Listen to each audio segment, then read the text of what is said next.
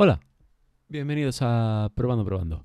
Yo soy Alfonso y esto es un podcast de cacharreo y elementos tecnológicos, entre otras cosas. Hoy no tenía tema del que hablar, por lo menos establecido aquí en el calendario que tengo yo por aquí puesto. Y justo cuando estaba viniendo aquí a casa, pues se me ha ocurrido mm, hablar de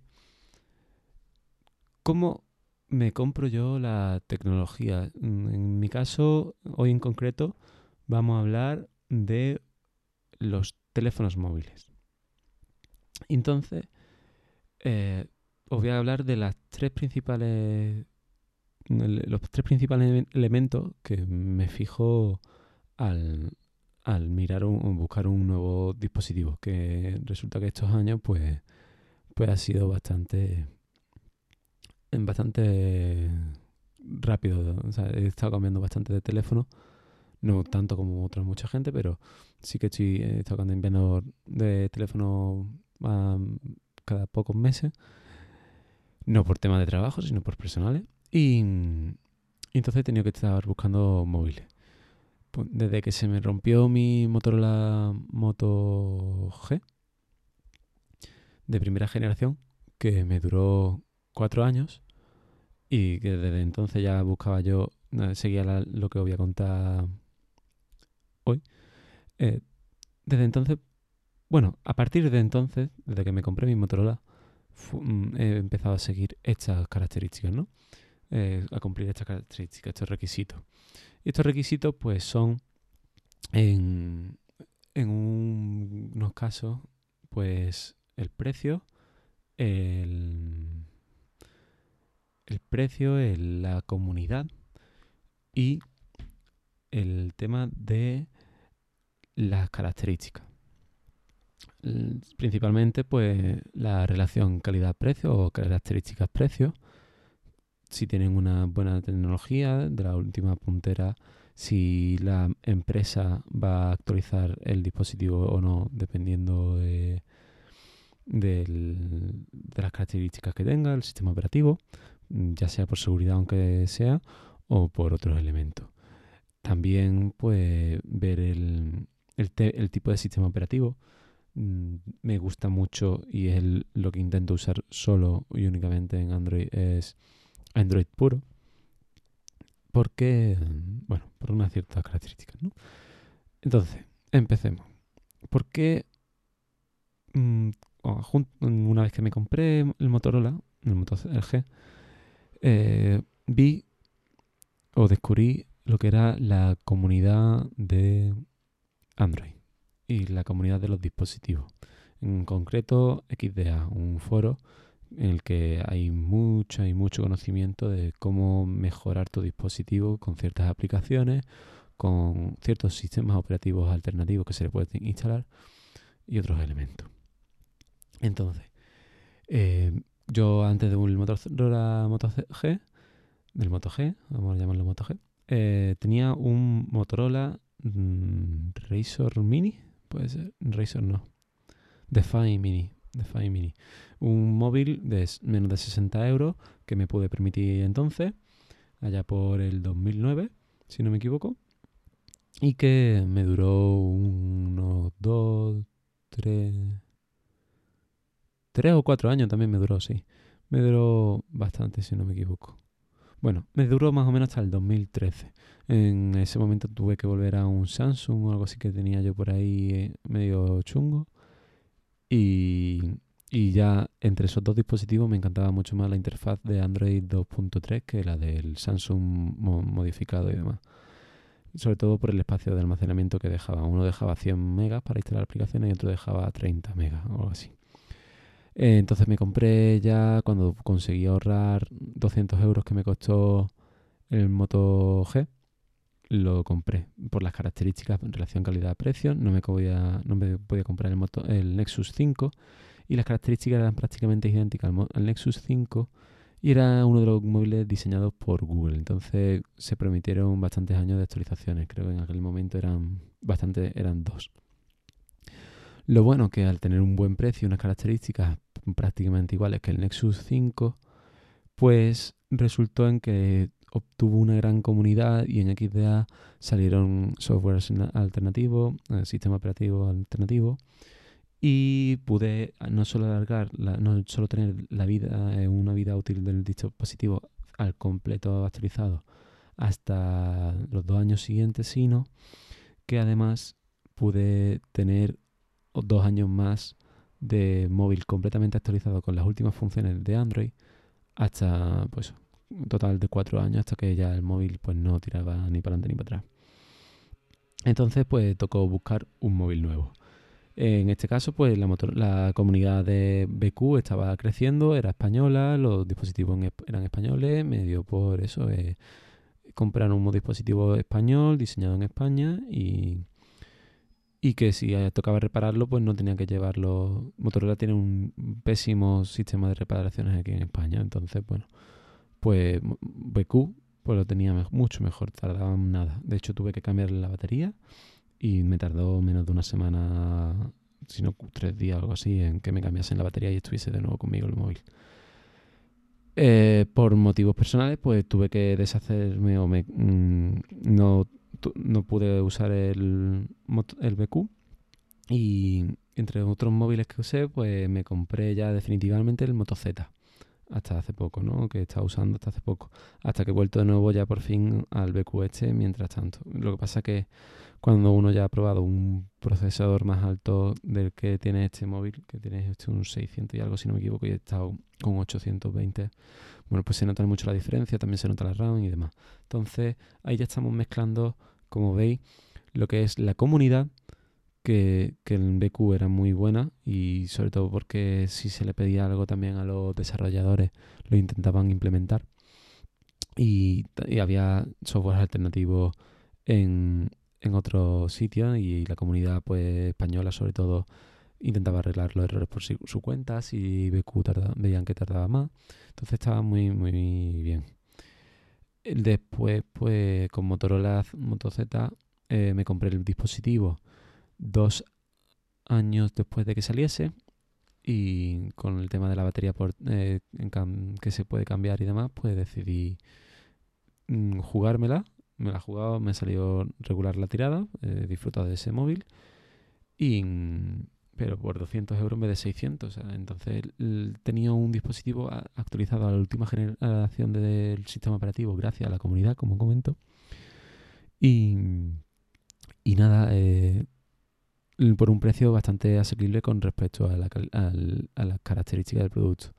¿Qué es lo que busco ahora eh, entonces? Bueno, pues un móvil Mm, potente, con unas mínimas características, en este caso mínimo de 4 a 6 GB de RAM, con un almacenamiento mínimo, 64 GB interno mínimo, una batería pues que dure unos 2500, 3000 mAh mínimo, 3000 mejor, una cámara buena, o, las cámaras me da lo mismo, pero sí que también me gustaría una pantalla OLED. ¿Por qué? Porque ayudan a la vista, visión, no gastan tanto baterías si se ve todo negro y bueno, es verdad que son más caras en caso de reparación, pero la tecnología está ahí y yo las prefiero a, que se ilumine toda la pantalla. Por ejemplo, tengo ahora de nuevo una LCD, si no me equivoco, esto es una LCD en el que tengo y se nota mucho la diferencia. Yo por la noche termino con los ojos muy cansados por la ceguera que me produce el foco de luz que tiene iluminando toda la pantalla, aún usando la, mm, toda la estética posible, lo más oscura posible, ¿no? Y lo dicho, eh, entonces, eh, una pantalla OLED por un buen precio. ¿Qué dispositivo me lo me recomendaría yo ahora comprar? No solo por la comunidad, que es muy importante, ya digo, porque le da mucha más vida, o por lo menos en actualizaciones del sistema operativo, a un dispositivo, el precio y las características. O el procesador también, si es de 600, de una gama 650, 600 o 800, una gama media o alta del dispositivo, también lo agradezco. Si es alta, pues mucho mejor. Si hay dos móviles distintos, dispositivos distintos que son todas las características iguales, excepto el procesador, y hay una diferencia de, quien dice, 20, 50 euros, y por un procesador de mejor gama, de una gama más alta, pues me iría a la gama alta, ¿no? teniendo en cuenta que en un caso hipotético que todo fuese idéntico. Pues me he decidido que voy a comprarme eh, un OnePlus. ¿Qué ocurre? Bueno, pues que, claro, ya que me lo voy a comprar me voy a gastar un dinero y que OnePlus saca dispositivos últimamente cada seis meses o menos, pues el, el OnePlus 7 está muy bien, el OnePlus 7T también está muy bien, el OnePlus 7 Pro está muy bien, pero la pantalla es curva por los lados, cosa que no me gusta. El 8 ya se están viendo los renderizados y las maquetas y es también pantalla curva. Si quiero un buen móvil de una gran empresa que tiene un buen sistema operativo, de los mejores actualmente en Android, pues lo más seguro que me pille un OnePlus 7T. Ahora mismo ese dispositivo cuesta 600 euros. Un dinero bastante alto que yo no me puedo permitir, sobre todo por, por lo que cuesta, ¿no? Pero mm, si echamos cuenta, pues yo intento gastarme, mm, ahí es subiendo el presupuesto, ¿no? Pero unos 200 euros intentando, ya con el Moto G me gasté 200 euros y distribuidos en, en, cuatro años. Es verdad que tuve que comprar una pantalla porque se me rompió y una batería que también le cambié. Y, y entonces más o menos pues me gasté 200 entre fundas y demás, como mucho, mucho, 250 euros en el Moto G, dividido entre cuatro años. Son unos 50 y algo euros, casi 60 si no me equivoco, a lo largo de los, de los años, de cuatro, en cada año, ¿no? Luego con el BQ eh, fue un regalo, bueno, pero eh, tiene tres años si no me equivoco y el precio fueron casi 200 euros, si no me equivoco también. Más o menos lo mismo, 600 euros, así. Este sí que no le he hecho ningún cambio, ya que el cambio que le hice de batería dentro en garantía. Funda tiene desde el primer día, el protector de pantalla también, y no le he cambiado nada de nada. Pues esos 200, vamos a poner 210 euros por 3 mm, años, en 3 años. Pues 70 euros así. El Motorola Moto G sí que me ha costado más, fueron 200 euros, más la batería de Kitty Pong otro 80, 300 euros en un año. Es mucho más dinero del que me gasté el año pasado y bueno, ha salido mal la jugada, se me ha roto el móvil y no puedo usarlo más, ¿no?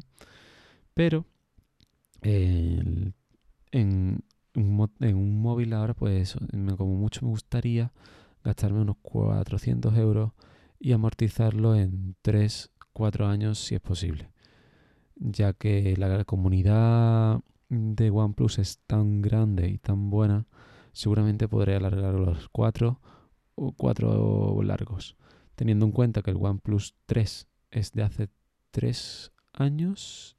Está el OnePlus 7 de este año, el OnePlus 6 del año anterior, el OnePlus 5 del anterior y el anterior fue el 3. El 4 se lo saltaron.